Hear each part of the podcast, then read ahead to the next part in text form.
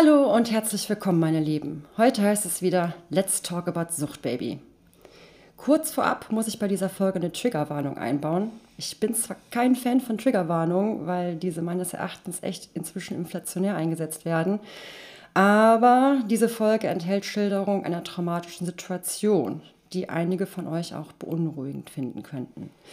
Anhören, somit auf eigene Verantwortung, beziehungsweise vielleicht am besten nicht alleine anhören, wenn ihr in der Richtung ein gebranntes Kind seid. So, jetzt aber.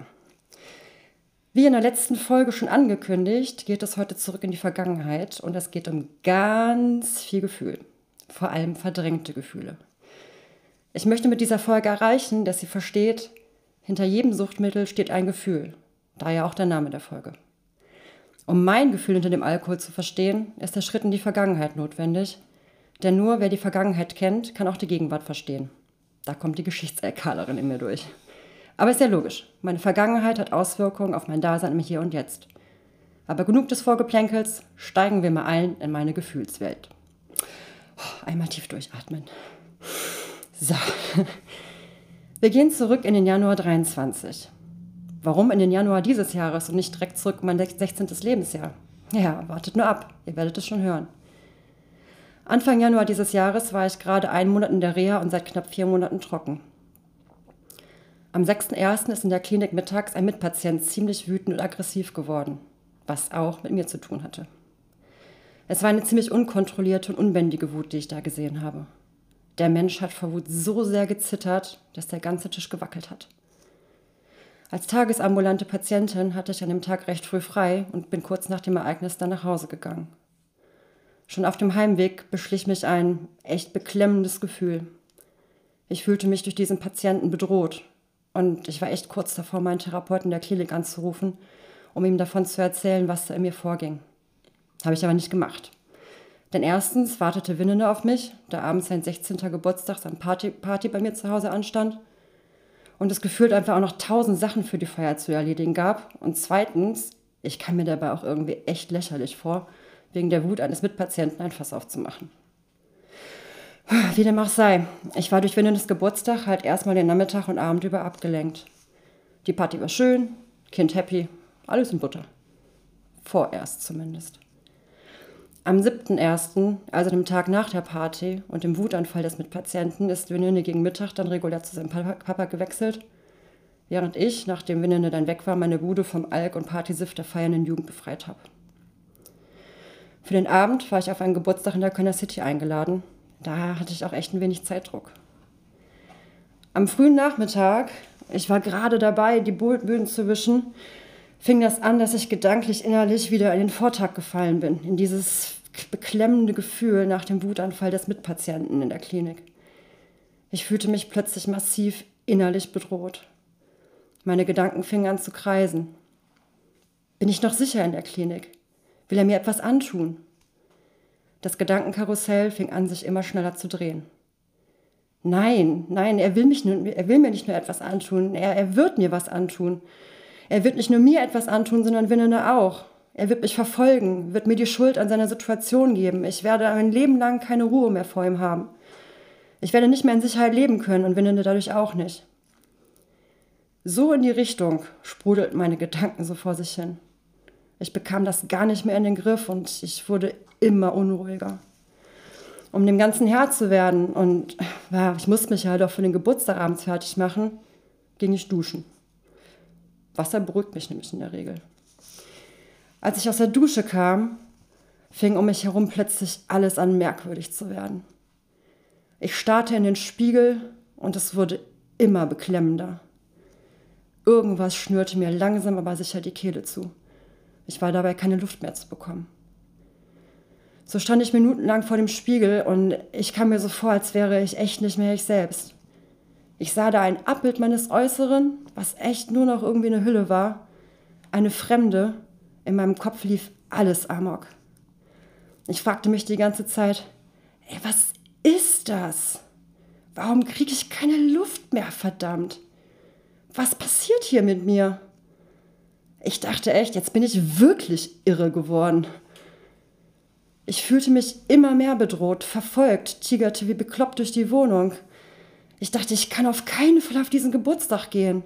Man wird mir auflauern, ich werde angegriffen, ich werde verletzt. Ich werde getötet. Da wurde mir plötzlich klar, was da für ein Gefühl in mir tobte. Ich fühlte Todesangst. Ich hatte Angst um mein Leben. Aber warum? Woher diese furchtbare Angst? Aus irgendeinem Grund stand ich plötzlich wieder im Badezimmer vor diesem scheiß Spiegel und starrte in mein Gesicht, was sich nicht mehr wie mein Gesicht anfühlte oder auch irgendwie nur aussah wie mein Gesicht. Und in diesem Moment des in den Spiegel guckens gab mein Gehirn von einer Sekunde auf die nächste flashbackartig ein Erinnerungsschnipsel frei. Ich bin wieder 16, stehe in meinem Jugendzimmer und ich habe ein Messer in der Hand. Und dieses Messer ist zu meiner Verteidigung gedacht. Überhaupt haben wir alles im Haus, was irgendwie als Waffe hätte benutzt werden können, versteckt. Ich habe mit diesem Messer unter meinem Kopfkissen geschlafen. Ich habe mich in meinem eigenen Zimmer bewaffnet. Die Erinnerung zum Gefühl ist plötzlich da. Ich habe eine wahnsinnige Angst vor meinem Vater. Für euch zur Einordnung. Die familiäre Situation damals ist völlig eskaliert. Wir hatten häufig die Polizei im Haus, weil es zu Gewalttätigkeiten gekommen ist. Ich hatte mein Zimmer unterm Dach und mein Vater hatte sich im Arbeitszimmer, was neben meinem Zimmer lag, eingebunkert. Wir lebten zu Hause in einem kriegsähnlichen Zustand. Mein Vater war ein absolut unberechenbarer Mensch und in meinen Augen zu allem fähig. Ich habe jeden Abend mein Zimmer abgeschlossen, aber das musste ja nichts heißen. Türen können eingetreten werden. So lag ich jeden Abend in meinem Bett wohl wissend, dass ich irgendwie schlafen muss, weil die Scheißschule am nächsten Tag ist. Aber ich kann nicht schlafen, denn ich liege wach und höre seine Schritte die Treppe hochkommen zum Arbeitszimmer. Wird er die Tür eintreten? Ich kann nachts nicht auf Klo gehen, denn er könnte mich abfangen. Ich habe Angst, dass ich den nächsten Morgen nicht erlebe, weil er mir im Schlaf etwas antut. Ich habe Angst, dass er meiner Mutter meinen Brüdern etwas antut. Ich kann nicht schlafen, ich darf nicht schlafen, aber ich muss doch schlafen. Schließlich ist auch morgen wieder Schule.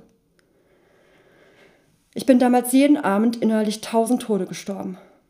Wie ich eben schon gesagt hatte, ich hatte eine wahnsinnige Angst vor meinem Vater. Zurück zum 7.01.2023. Ich stehe immer noch vom Badezimmerspiegel. Was ich gerade erzählt habe, dieser Film von Erinnerungen und Gefühlen, lief wirklich innerhalb von Sekunden in mir ab. Flashback halt. Ich verstehe jetzt. Denn in der Reha hatten sie gesagt, dass sowas passieren kann, wenn ich nüchtern werde. Da ist er also, dieser Moment. Mein Trauma ist aufgebrochen. Das Gefühl von damals ist wieder da. Damals ist aber nicht mehr. Ich bin nicht mehr 16. Ich bin nicht mehr in meinem Jugendzimmer und mein Vater wohnt nicht mehr neben mir. Ich habe ihn schon sehr, sehr lange nicht mehr gesehen. Ich bin erwachsen und ich stehe vom Badezimmerspiegel.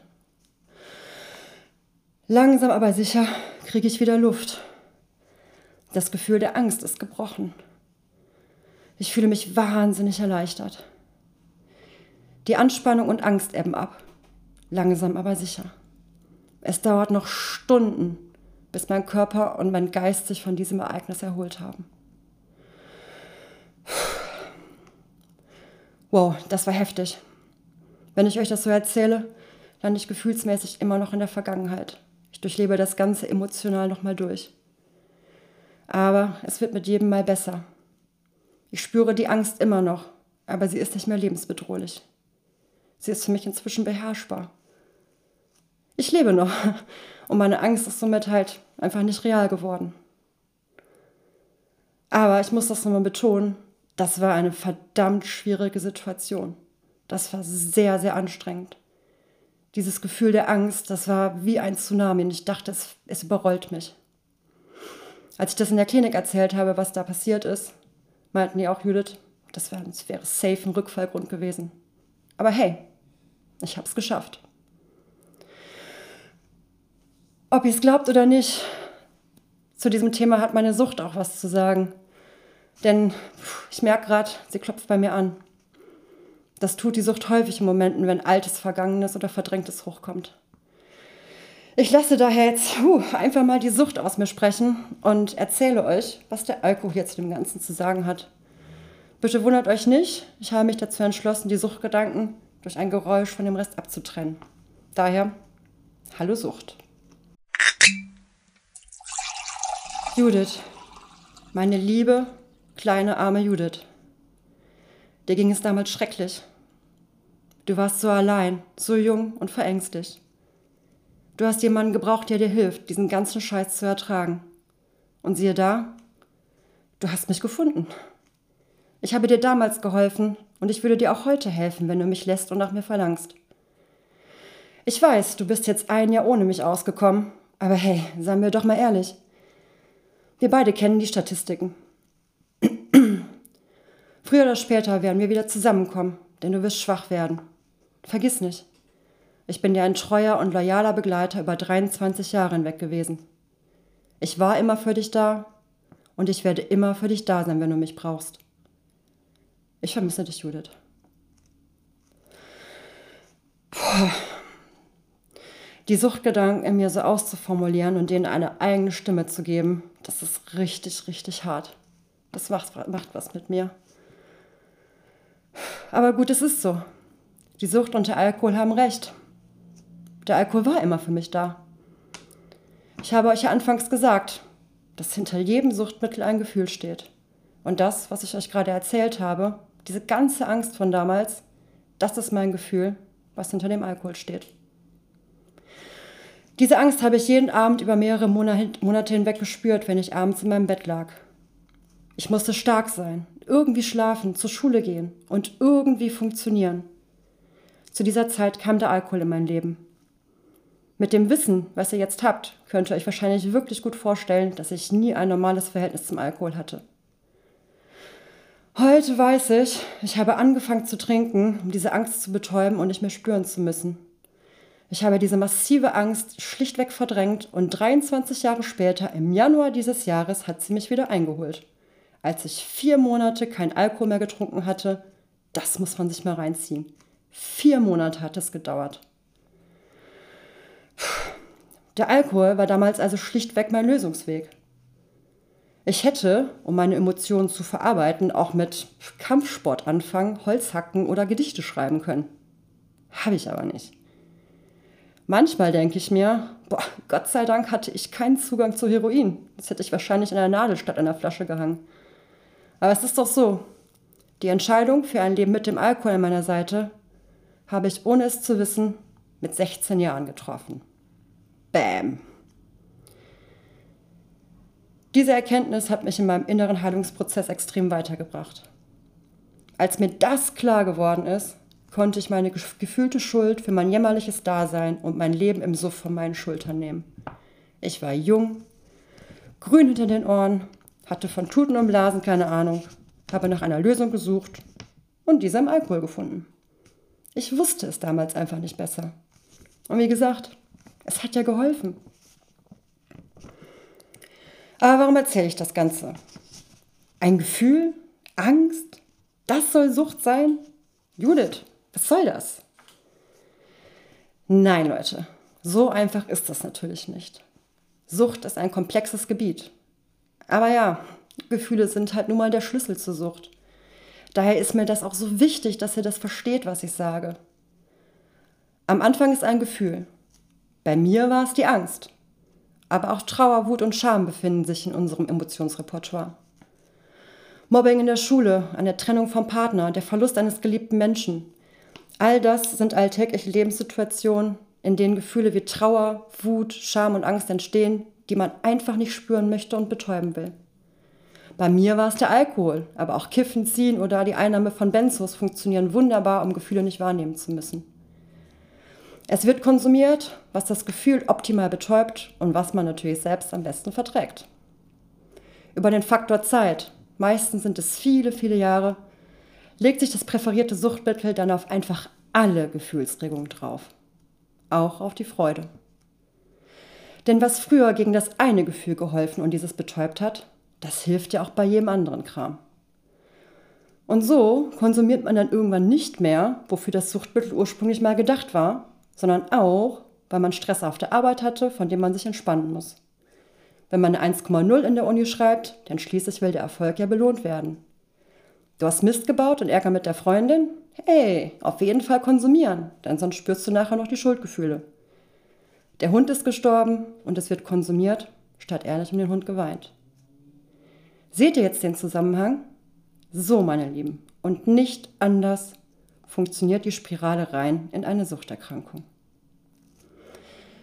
Daher, vielleicht denkt ihr das nächste Mal daran, wenn ihr einen Menschen mit Suchterkrankung seht. Es ist einfach nur ein Mensch, der zu einem Zeitpunkt in seinem Leben mit einem richtig miesen Gefühl nicht klargekommen ist und der für sich den Lösungsweg der Betäubung gefunden hat.